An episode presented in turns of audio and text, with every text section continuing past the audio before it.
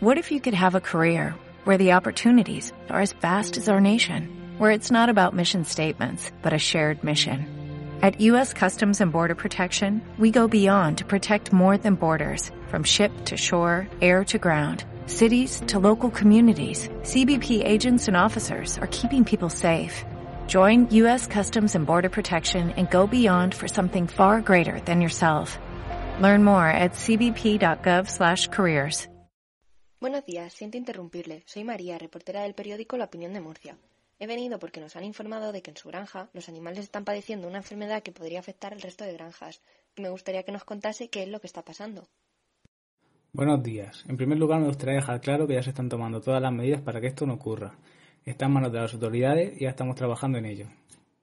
¿Podría contarnos qué es lo que está pasando? Nos han comentado que los animales están poniéndose azules o algo así, pero no sabemos qué es lo que pasa exactamente. No, no, hombre, no.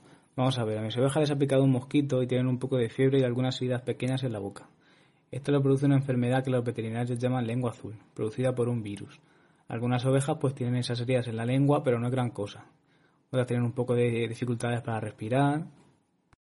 Bueno, pero será algo peor si los ganaderos con los que he hablado de explotaciones próximas están tan preocupados, ¿no? Hombre, pues no sé, tan importante como cualquier enfermedad que afecte a animales de abasto. Ya se han tomado todas las precauciones oportunas. Ya, ya, pero nos han dicho que ha tenido que venir un veterinario oficial o algo así a tomar muestras. Además, no puede entrar nadie a la explotación y se ven salir muchos camiones de limpieza de allí dentro. Ya, bueno, pero eso porque las cosas oficiales pues siempre son muy de protocolos y cosas así que llaman mucho la atención.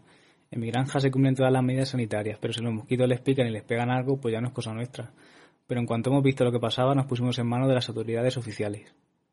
Vale, vale, ya entiendo. Entonces, a modo de resumen, lo que está pasando es que los mosquitos han picado a las ovejas y les han pegado la enfermedad lengua azul. Y ahora sus ovejas tienen fiebre, heridas en la boca y dificultad para respirar, ¿no? Pero de momento no se ha muerto ninguna, ¿o sí? Sí, murieron solo tres ovejas, pero vaya, que estábamos muy mal. Sin embargo, el resto están bien dentro de lo que cabe. Vale, otra duda que me surge es si se baraja el sacrificio de los animales para evitar que se propague esta enfermedad. No, mi veterinario me ha dicho que en este caso no está justificado el sacrificio total para erradicar la enfermedad. Vale, pues por mi parte está todo bien. Ahora buscaré al veterinario para que me facilite algunos datos técnicos, pero en general ya está. ¿Hay algo más que quiera que añada? Sí, sí, que quede claro que esto ha sido por mosquitos, no por mis trabajadores, que ya se han tomado todas las medidas y que en cuanto se pueda volveremos a trabajar con normalidad. Vale, pues estamos en contacto. Muchas gracias por su amabilidad. Un saludo. Buenos días. Me ha dicho el ganadero que estaría aquí. Me gustaría hacerle unas preguntas sobre la enfermedad que tiene la explotación, si a usted le parece bien.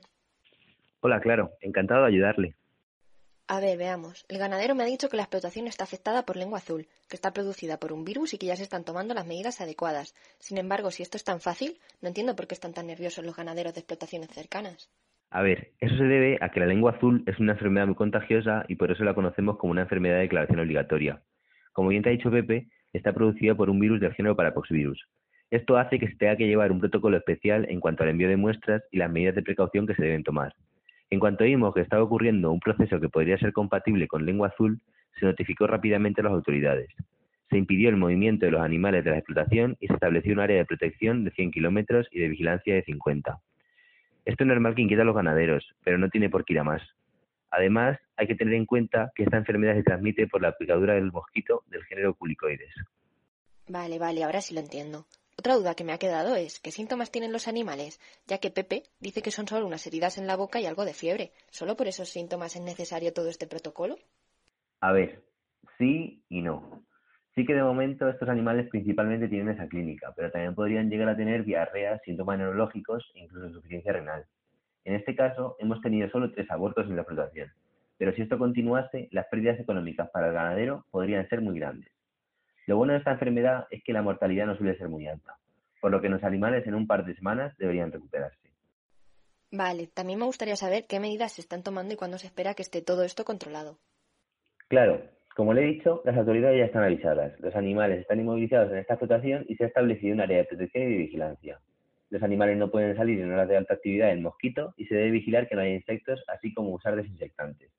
Además, hemos vacunado a todas las ovejas, vacas y cabras en esta y en las explotaciones de un radio de 50 kilómetros para evitar cuanto antes y continúe expandiéndose la enfermedad. También se está llevando a cabo una vigilancia mediante analíticas en todas las explotaciones de rumiantes de los alrededores, ya que también afecta vacuno y caprino, entre otros. aunque en estos la enfermedad es mucho más leve que en el ovino.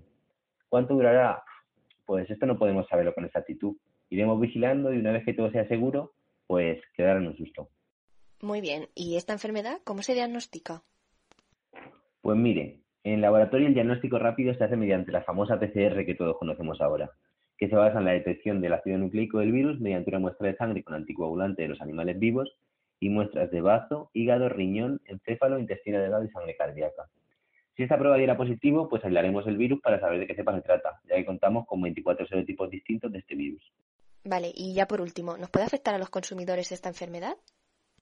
Para nada. Esta enfermedad no nos puede afectar a las personas en cuanto a salud. Los daños son principalmente económicos para los ganaderos, de ahí que sea tan importante su control. Vale, pues entonces ya está todo claro. Muchas gracias por su tiempo y espero que se resuelva todo esto muy pronto. Muchas gracias a usted. ¿No te encantaría tener 100 dólares extra en tu bolsillo? Haz que un experto bilingüe de TurboTax declare tus impuestos para el 31 de marzo y obtén 100 dólares de vuelta al instante. Porque no importa cuáles hayan sido tus logros del año pasado, TurboTax hace que cuenten. Obtén 100 dólares de vuelta y tus impuestos con 100% de precisión. Solo con Intuit TurboTax. Debes declarar para el 31 de marzo. Crédito solo aplicable al costo de la presentación federal con TurboTax Full Service. Oferta sujeta a cambios o cancelación en cualquier momento.